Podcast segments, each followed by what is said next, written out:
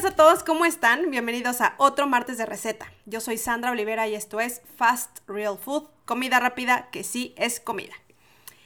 Estamos de super estreno porque hoy, por fin, después de un par de meses de arduo trabajo, ya está la nueva imagen del blog, o sea, del food blog. Miren, cuando yo empecé con este proyecto, la verdad es que jamás dimensioné que llegaría a ser lo que soy. Empecé con 73 followers. Y seguramente el 99% de ellos eran mi familia y amigos que pues empezaron a seguirme después de estarles diciendo, ay, ándale, porfa, no seas malito, mira, échame un follow, regálame un like. Y bueno, la idea, la idea era simplemente subir recetas, compartirles tips, novedades que pudieran ser de utilidad para toda la gente que tiene intolerancia a la lactosa como yo. Pero después la cosa pues fue evolucionando. Yo seguí tomando clases de cocina, este, cocina alternativa, que cursos para aquí, cursos por allá, que de alimentación, que de alimentación consciente. Seguía con mis consultas, o sea, yo asistiendo a mis consultas con la doctora Orjuela. En fin, eh, yo seguía, eh, la verdad, como con mi proceso de, de, de perder peso, de recuperar la salud, cada vez me sentía mejor, cada vez encontraba nuevas opciones, nuevas recetas y seguía pues aprendiendo un montón de cosas eh, que, me, que me, me, parecían interesantes de compartir. Decía, híjole, ¿sabes qué? Si hay gente allá afuera que está pasando por lo mismo que yo, pues capaz les sirve el dato, ¿no? Entonces, de pronto eh, ya no eran solo recetas, sino también les empezaba a compartir, oigan, fui a tal restaurante y entonces, miren, pedí esto y está súper bueno, o abrieron un restaurante nuevo en tal lugar y es comida eh, vegana o vegetariana y entonces no hay contaminación cruzada, etc, etc. Entonces como que solito el blog fue tomando pues como otra dirección y, y de pronto no solamente fue el, oye, ¿cómo hago tal receta? Oye, ¿con qué puedo sustituir? Pues también me empezaron a decir, oye, ¿y por qué no haces clase? Porque sabes que estaría como divertido hacer una clase. Y así fue como de ser solamente un blog, pues se sumaron estos dos productos a los que decidí llamar Cuisine Club, que son los talleres de cocina y que ya les he contado muchas veces que les puse Cuisine Club o Club de Cocina, porque no quería que fuera la típica clase de cocina eh, donde vienes solo a tomar nota y te dicen, mira, esto sí, esto no, ponle acá, ponle allá, y tú nada más estás como que viendo ahí cómo hacen las cosas. Pero tampoco quería que fuera el típico taller donde nada más te arremangas y ahí estás y pones y entonces que ahora revuelve, ahora mezcla, ahora sirve, ahora lleva el horno. Lo quería hacer pues entretenido, diferente, que la gente pudiera venir a, mis, mis clases y que fuera como, pues más un club, ¿saben? Como para tomarse un vinito o un café o un té o una agüita, convivir con el resto de las personas, eh, intercambiar ideas, dudas, sugerencias, risas, momentos alegres, comer rico y además pues aprender a preparar recetas deliciosas y saludables. Y así nació Cuisine Club. Y el tema del catering decidí llamarlo Chef at Home porque era como tener o no era, es como tener tu propio chef pero en casa. Porque muchas veces te resulta que tienes un compromiso, bueno, ahora no porque estamos en casa, ¿verdad? Pero eh, pero igual seguimos festejando cumpleaños o seguimos eh, celebrando eh, aniversarios, graduaciones o simplemente celebrando la vida. Y hay veces que, que, llega alguien que tiene una intolerancia y no sabes cómo, cómo hacer una preparación que le vaya bien a esa alergia o intolerancia que tiene. Y entonces pues yo te lo soluciono, hago el servicio de comida para ti y lo llevo hasta tu casa. Y así nacieron Cuisine Club y Chef at Home. Pero luego llegó el coronavirus y todo se frenó. Parece que ya lo comenté antes. La verdad es que a mí sí me pegó muy duro al principio porque dije, chángatelas. O sea, la verdad es que venía con un súper buen ritmo. Acababa de terminar un taller presencial en México, estaba súper ilusionada porque era primera vez que yo llegaba a México a hacer un Cuisine Club. Eh, tenía planeado hacer otro en Miami con una, en conjunto con una amiga que estaba allá. Eh, ya venía un Cuisine Club nuevo de comida mexicana aquí en Chile. Y pues resulta que con la pandemia, pues ya no se podía salir, ya no se podía comprar, ya no se podía venir a ver a nadie, recibir a nadie. Y pues por un momento pensé, bueno, ¿sabes? Pues bajo la guardia, descanso un poquito, un par de meses y ya está, no pasa nada. Pero cuando vi que la cosa no iba para solo un par de meses, pues me sacudí la flojera, apagué Netflix, este, me cambié los pants y dije, ¿saben qué? Voy a trabajar en ideas para continuar mi proyecto y no dejar Fast Real Food abandonado. Gracias a Dios y a todos los elementos, tiempos y personas que se presentaron en el momento justo y preciso, de estar en mi casa semi aburrida, y digo semi aburrida porque, a ver, la verdad es que nunca faltan cosas por hacer, y a mí me dio este, la locura de limpiar, de reacomodar, de organizar todos los closets, las, la, la alacena, el refrigerador. Entonces, digamos que pasé de estar semi aburrida a estar en un modo que, como diríamos muchos mexicanos, sería chinga loca. O sea, estaba de verdad en friega armando todo para poder hacer el Cuisine Club de manera online, en línea, o sea, llevar los talleres de cocina en modalidad online. Que para mí la verdad era todo un desafío porque ya saben, les he dicho millones de veces que la tecnología y yo, la verdad es que no somos buenos amigos, este, soy súper tronca para esas cosas, entonces como que estar viendo que si la cámara, que si las luces, que si la compu y entonces que por dónde, que si por Zoom, que si por Meet qué plataforma, pero entonces me van a escuchar. O sea, de verdad, eh, para muchos puede ser como súper sencillo, pero a mí me costó un mundo hacerlo. Y ya que estaba en esta onda de, de, tratar de armar los talleres para poderlos hacer en, en línea, dije, ¿sabes qué? Creo que también es un buen momento de empezar a hacer cambios en el blog, porque de verdad que eran necesarios. Como dije antes, cuando empecé con este proyecto, pues la verdad no tenía pensado más que escribirles sobre recetas y darles tips de, ojo, no coman esto, ojo, tal lugar les resulta bueno, miren, si van a tal lugar, este platillo les va a funcionar si son alérgicos a la lactosa o si tienen intolerancia al gluten, etc. etc. Pero, pero la verdad es que hasta ahí, así que el blog, aunque muy lindo, pues no estaba diseñado per se como un food blog. Constantemente me decían que no era nada fácil encontrar las recetas y pues claro que no, porque la verdad es que yo lo hice pésimo y les ponía el título de mi tema del día, que a veces no tenía nada que ver con la receta. Como por ejemplo el caso de hoy que estoy contando que estoy feliz por el nuevo food blog y que ya me, me fui a la historia de Fast Real Food y no sé qué. Entonces que nada tiene que ver con la receta que voy a presentarles en este martes de receta. Entonces imagínense, yo subía una imagen de algo, no sé, cremoso, por ejemplo, y ustedes claramente pues no sabían si era una crema como tipo sopa, este, si era una crema para acompañar, si era un puré. Y además veían el título y decía algo como, hablemos de sustentabilidad. O sea, pues un desastre, ¿no? Muy lindo y todo, con, con propósito de, de un espíritu de ayudar, pero pues la verdad, muy poco organizado. Por suerte me topé con un súper, pero de verdad, súper dato de diseño para sitios web. Se llama Wanna Groups.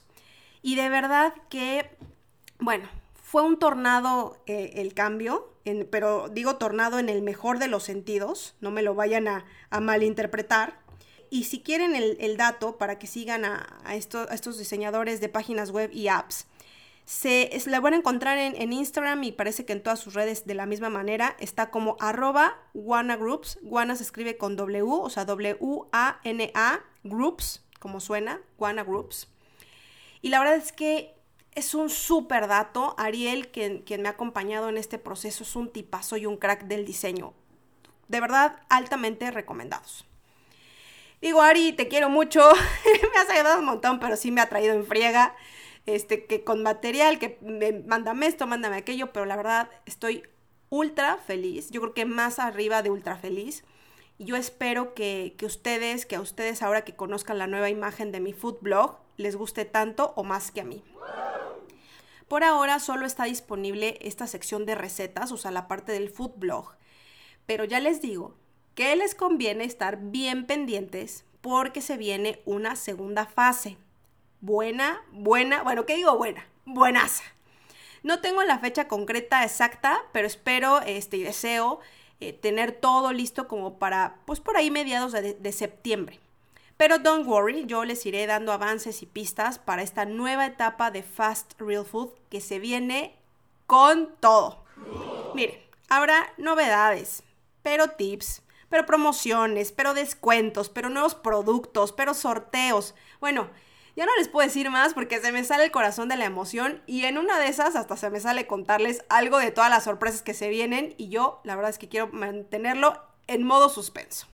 Me queda decirles eh, gracias, pero de verdad desde el fondo de mi corazón, gracias a todos los que son y han sido parte de Fast Real Food, a mi familia, a mis amigos, a los más de 1300 followers, ¿sí? ¿Se acuerdan que dije que empecé con 73? Pues bueno, hoy ya voy en 1300 y tantitos más. Mil gracias. Por supuesto que no dejo de agradecer a todas las marcas que se han sumado conmigo desde inicio, en los talleres incluso, como fueron Bifidice, eh, Kombucha, Cantos de la Tierra México cuando hice el taller presencial en Ciudad de México.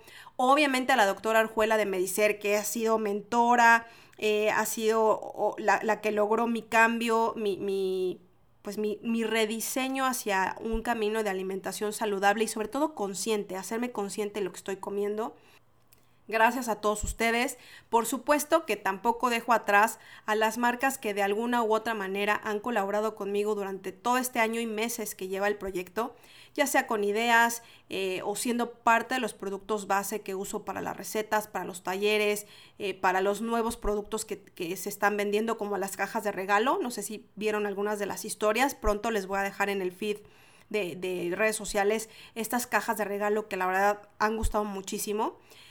Y bueno, la verdad es que podría mencionar a miles de personas, pero entre, entre algunas de estas marcas quiero dar las gracias a Entre Botellas y Corchos, a Ojana Fermentados, a Pastas Doble Cero, a La Salvación, Almacén Salvaje, a Filtros de Agua Niken, por supuesto, por supuesto a los, a los cracks de fotografía como son Vero, Vero Photo Art, así la encuentran en todas sus redes sociales, es la mejor para food styling.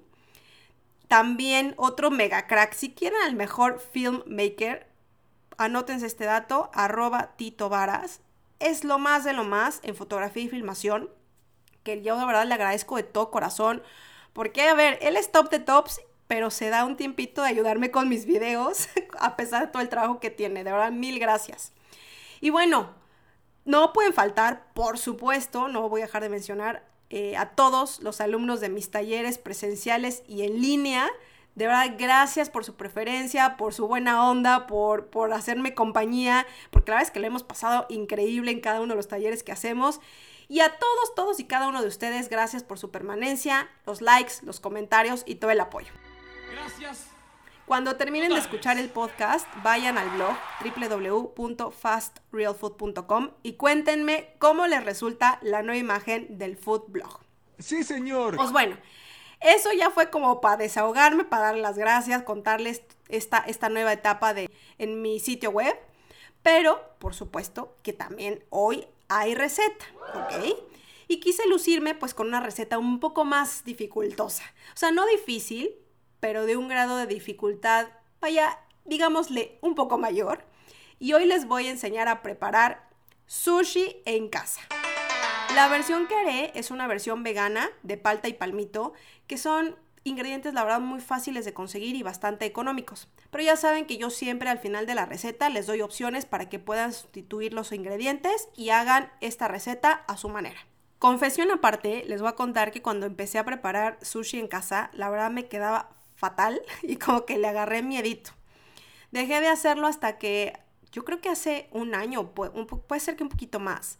Tomé una clase privada con la chef Miriam Moriyama y la verdad es que me resultó tan fácil, o sea, fue tan espectacular la paciencia que me tuvo, me explicó perfecto, que ahora debo decir que hago sushi en casa una vez al mes.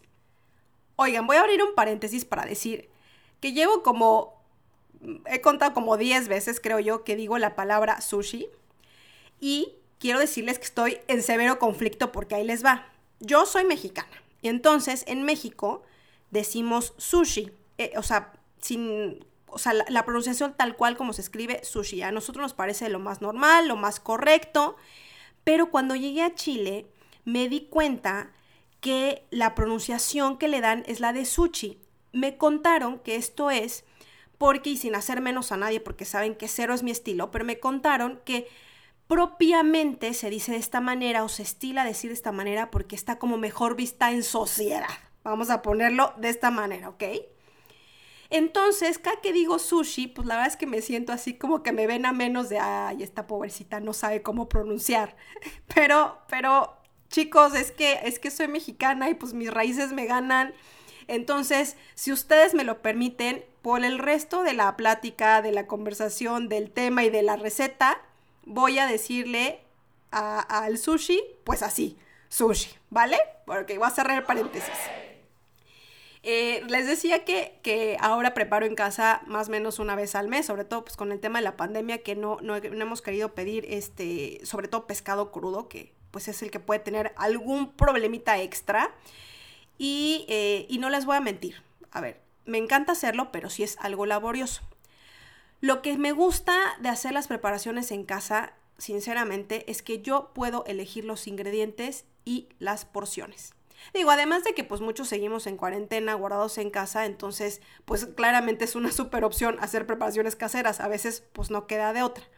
Pero si además de esto tú tienes alguna alergia o intolerancia alimentaria, pues es especialmente importante cuidarnos de contaminación cruzada. Y esto de las preparaciones caseras es una excelente forma de evitar esa contaminación. Si quieren saber qué es la contaminación cruzada, los invito a escuchar mi podcast en Spotify que habla sobre este tema. Miren, yo creo que una forma de hacer las cosas o actividades que no te encantan es pues ponerle onda, ¿ok? Entonces yo cuando voy a cocinar me pongo musiquita, este, o sea, no lo hago como la rutina tediosa de, ay, tengo que cocinar, sino que, aparte que me encanta, claro, pero si no te gusta a ti hacerlo, pues búscate una manera de que, sea como una actividad agradable, ¿sabes? O sea, ponte musiquita, ve el lado bueno, ponte las cosas listas y que no, y que sea más como una actividad para pasar el rato y menos como una tarea cansada.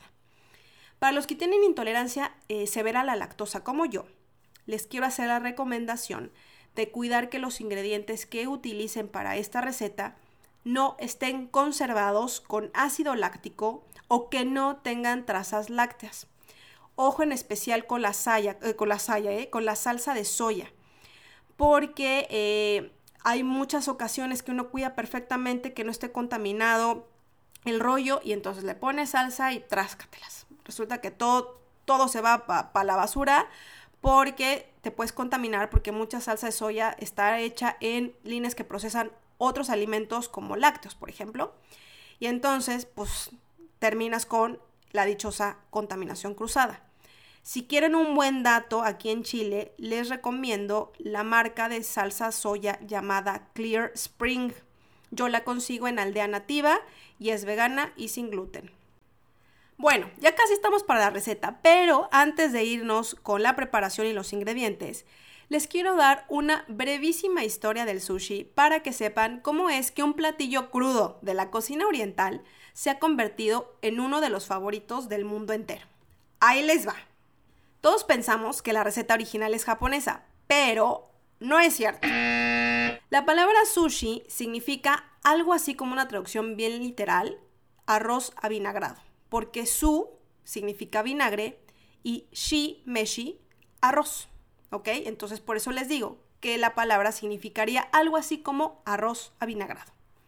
La historia del sushi se remonta hasta la antigua China, en donde se empezó a hacer esta preparación como un método de conservación, donde se cocían tanto el arroz como el pescado y se dejaban ahí fermentar por un tiempo. El pescado lo limpiaban, lo metían en el arroz para que la fermentación natural del arroz pues ayudara a conservar por más tiempo el pescado. Ese tipo de sushi se conocía o se conoce como nare sushi. Y en ese entonces, pues solo se comía el pescado y se tiraba el arroz.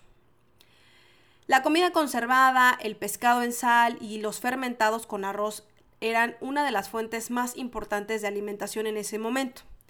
Con el paso del tiempo, este modo de conservación llegó hasta Japón. Como los japoneses preferían comer el arroz con el pescado, empezaron a consumirlo mientras el pescado estaba todavía como medio crudo y el arroz no había perdido su sabor o no estaba enmohecido, porque recuerden que en la antigua China tiraban el arroz y solo se comían el pescado, ¿ok? Entonces ya llegando a Japón, decían, no, pues no hay que tirarlo, hay que comernos todo, entonces antes de que se enmoezca, nos comemos el arroz junto con el pescado. Y a este sushi se le conoce como Seisei Sushi y se convirtió en una forma de cocinar en vez de un método de conservación de los alimentos. A mediados del siglo XVII, un doctor llamado Matsumoto, de apellido, vamos a ver si mi chino no me falla, Yosh, ah no, porque es japonés, eh, Matsumoto Yoshichi, híjole, Santo Cristo resucitado, creo, que, lo hice pésimo, pero bueno, digámosle, el doctor Matsumoto tuvo la idea de agregarle vinagre al arroz, lo que redujo notablemente el tiempo de espera para consumir esta comida y así es como nació el Haya Sushi o Aya Sushi, donde en vez de usar la fermentación, el arroz se mezclaba con vinagre y se comía junto con el pescado, la verdura o alimentos en conserva. En el siglo XIX llegó el nigiri sushi. Este es un tipo de sushi que no necesitaba fermentación y que se podía comer con las manos. Esto hizo que el sushi se convirtiera en una comida rápida, ligera y nutritiva. A finales del siglo XX, con el aumento de la conciencia saludable, el sushi consiguió hacerse popular a nivel mundial y hoy lo encontramos prácticamente en cualquier lugar de comida rápida, en restaurantes especializados, ya sea típicos japoneses o en restaurantes fusión. Para todos los que quieran hacer sushi en su casa, lo que deben saber es que el secreto está en el arroz. La variante de arroz que se utiliza en el sushi se llama koshi ikari. A ver si lo pronuncié bien y si hay un japonés escuchándome, por favor, que me corrija y que me disculpe por mi mala pronunciación. Miren, para hacerlo más fácil, la mayoría de nosotros conocemos a esta, esta, este arroz como arroz para sushi. Este arroz se caracteriza por tener un grano redondo, corto, dulce y con un alto contenido de almidón. Para trabajarlo, primero tenemos que desalmidonarlo y esto se hace lavándolo un montón de veces, siete u ocho veces hasta que el agua salga prácticamente transparente. Si te resulta imposible localizar esta variedad de arroz, o sea, el clásico arroz para sushi, puedes ocupar también arroz bomba y con esto pues podrías salir del apuro muy dignamente. Eso sí, ni se te vaya a ocurrir utilizar el arroz de grano largo, como por ejemplo el basmati, porque ese no retiene el agua y el resultado va a ser desastroso. Vas a terminar desperdiciando toda la preparación, te va a quedar un desastre. Entonces, ni siquiera lo intentes. Pero para que empieces a probar tus dotes culinarias, te dejo ya mismo con la receta de hoy. Sushi casero vegano. Ingredientes. 200 gramos de arroz para sushi. Yo estoy utilizando uno de la marca Tucapel, que viene en una cajita negra. Lo puedes encontrar aquí en Chile en cualquiera de los supermercados. Y esta cajita trae 400 gramos. Yo solamente voy a ocupar la mitad para hacer cuatro rollos, ¿vale? Seguramente que donde vivas vas a encontrar muchísimas marcas que te ofrezcan arroz para sushi. Solo ten cuidado y la precaución de que sea específicamente este tipo de arroz, porque si no, no te va a funcionar en la preparación. También necesitas media pieza de palta o aguacate, eh, cuatro piezas de palmito en lata. No creo que lo encuentres de otra manera. Según yo, creo que a casas nada más llega así como enlatado. Eh, te diría que lo enjuagues bien para que le, le, quites el exceso de sodio y eso es todo. También necesitas 40 gramos de semillas de sésamo o ajonjolí, que puede ser blanco, negro, tostado o al natural. Más 3 cucharadas de vinagre de arroz, media cucharada de azúcar, una cucharadita de sal de mesa y por último cuatro hojas de alga nori. Mira, yo te quisiera decir qué marca es la que me gusta a mí, pero la estoy agarrando en este momento en el que te estoy diciendo la receta y literalmente todo está en chino. Entonces, pues como básicamente no he practicado mi chino, ¿verdad? Entonces no te lo podía pronunciar, pero es una caja que dice, o sea, perdón, es una bolsita eh, azul, azul muy intenso, con letras chinas doradas. Y que si vas a la parte de atrás dice alga nori tostada para sushi de la marca Shanghai Watching. Ay, Dios mío, qué oso me estaba aventando diciendo estas cosas. Pero bueno, Busca la que más te guste. Si estás comprando la misma cajita que yo te recomendé, la negra de tu capel, esa viene con, sin mal no recuerdo, cuatro hojas de alga nori. pero para serte súper honesta, a mí no me gustan esas que vienen ahí porque les falta sabor, vienen como aguadengues, este, no me gustan, por eso yo compro estas aparte. Voy a, voy a ver cómo le hago para subirte la foto en redes sociales, en mis historias, ándale, mira, ya sé, en mis historias de Instagram les voy a dejar cuál es la, marca de, de, alga nori que yo encuentro, por si la quieren buscar ustedes también, porque de verdad no hay yo ni cómo decirles la marca. Bueno, esos son los Cinco ingredientes que necesitas. Ahora viene lo bueno, la preparación. 1. Lava el arroz con agua fría en un colador hasta que salga cristalina. Debes de lavar perfectamente muy bien, entre 7 u 8 veces más menos, hasta que quede el, arroz limpio y el agua la veas cristalina. Deja el arroz escurrir eh, dentro del colador, ¿vale? Paso 2 hay que hervir 400 centímetros cúbicos de agua en una olla y cuando esté hirviendo agregas el arroz. Tapas. Paso 3. Cocina a fuego lento por aproximadamente 15 minutos. Eh, te digo aproximadamente porque eh, vas a ver que el agua se evapora por completo y esto tardará aprox 15 minutos. Una vez que ya está cocido el arroz, apaga el fuego y déjalo reposar ahí 5 minutitos, ¿vale? Paso 4. Coloca el arroz sobre una fuente de vidrio o losa y esparce muy bien el arroz, como haciendo como una capa bien delgadita. Esto le va a ayudar al arroz a que se enfríe y también a separarse y no aglutinarse tanto. 5.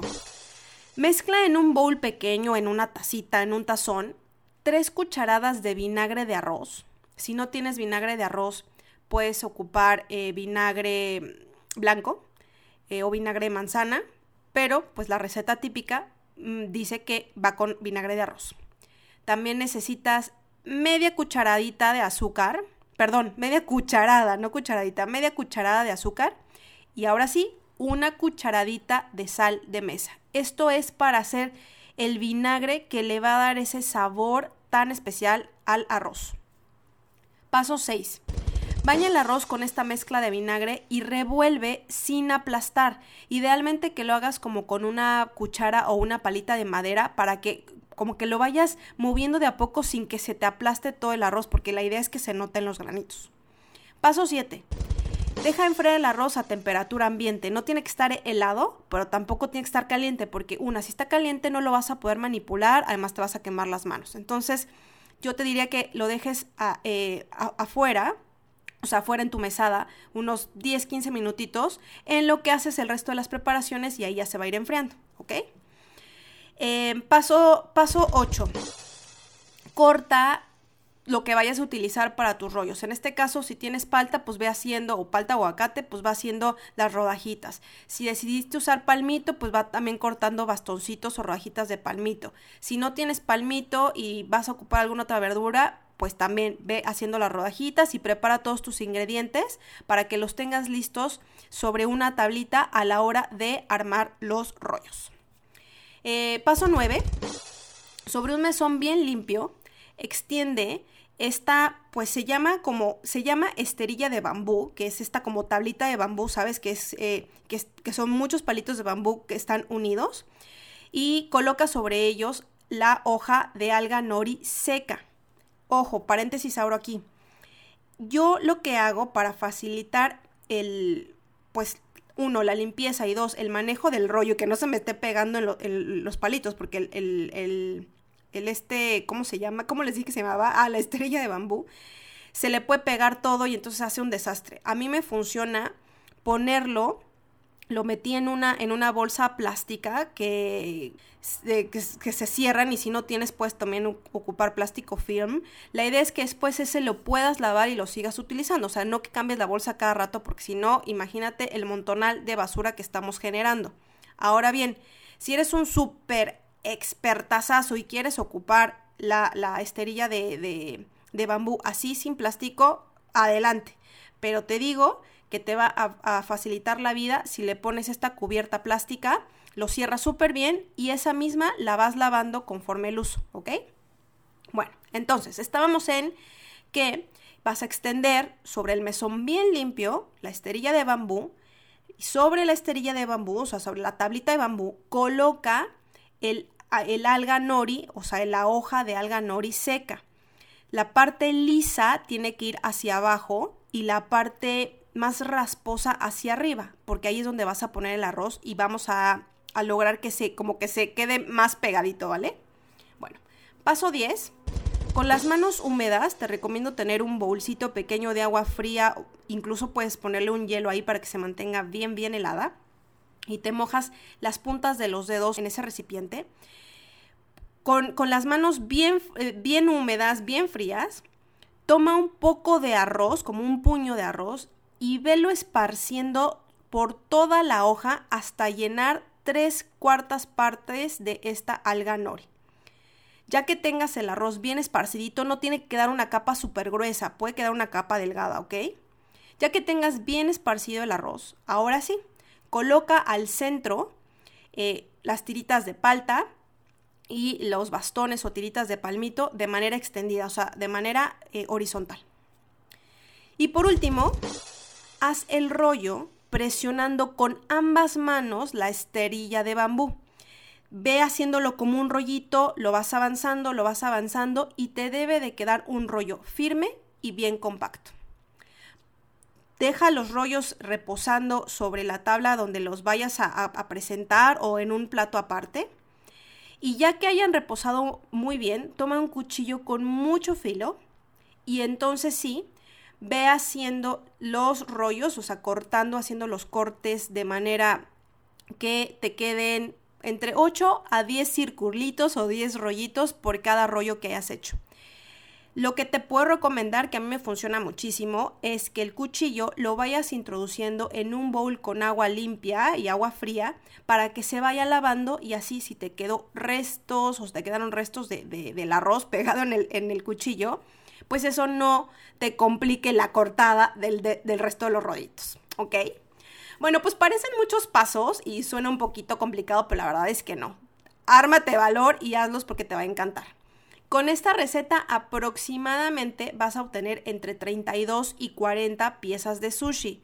¿Y por qué te lo digo tan aprox? Bueno, porque depende qué cantidad de arroz uses. En unas luego se te va mucho arroz, en otras se te va menos. Entonces puede que y te alcance para tres rollitos y medio o para cuatro o incluso hasta para cinco. Y otra cosa, pues también depende de cuántas, de cuántos rollitos hagas por cada rollo, es decir, cuántos cortes hagas cada rollo. Hay personas que lo cortan en seis, hay personas que cortan en ocho, hay personas que cortan hasta en diez porciones. Entonces, pues dependerá mucho de cuánto arroz ocupes, cuántas algas ocupes y cuántos cortes hagas. Tips y sugerencias. ¿Qué pasa si no tienes palmitos o no te gustan? Bueno, pues ahí te va. Puedes ocupar champiñones frescos, ya sea así directos, bien limpiecitos, o bien que les des una, eh, una cocinadita y los pongas ahí. Puedes también ocupar champiñones de lata. Acuérdate que si ocupas cualquier producto de lata, es una muy buena idea limpiarlos con, con, agua, con agua de garrafón o con agua filtrada para quitarles el exceso de sodio. Sí, señor. Si no, y si, o sea, si no tienes algún producto enlatado y quieres ocupar productos frescos y no tienes champiñones, como dije antes, eh, puedes ocupar también espárragos o puedes hacer eh, tiritas de zanahorio, zanahorio, de pepino, perdón, o de cualquier otra verdura que tengas en tu casa. Ahora bien, ¿qué pasa si no quieres hacer este, este sushi vegano o vegetariano? Bueno, pues puedes irte por la opción pesetariana y sustituir los palmitos por camarón, por atún o por salmón fresco. Solo asegúrate que no estén, eh, que estén fresquitos, bien limpios y que no estén contaminados para que no te vayas a enfermar, Hay que manipular pescados y mariscos con muchísima limpieza y precaución, las manos súper bien limpias, eh, la mesada súper bien limpia, todo bien higiénico para que no te enfermes. Como te dije antes, eh, al principio te va a parecer un poquito difícil armar los rollitos, pero te aseguro que una vez que le agarres el ritmo te van a quedar espectaculares. Y si te animas a hacer tu propio sushi en casa y me quieres compartir el resultado, sube una foto a tus historias de Facebook e Instagram etiquetando a Fast Real Food. La cuenta es arroba Fast Real Food Chile, todo junto. Muchísimas gracias por acompañarme en otro martes de receta. Te espero la próxima semana en Spotify, en mis redes sociales y por supuesto en mi nuevo blog con más temas y más recetas para compartir. Yo soy Sandra Olivera y esto fue Fast Real Food. Hasta la próxima.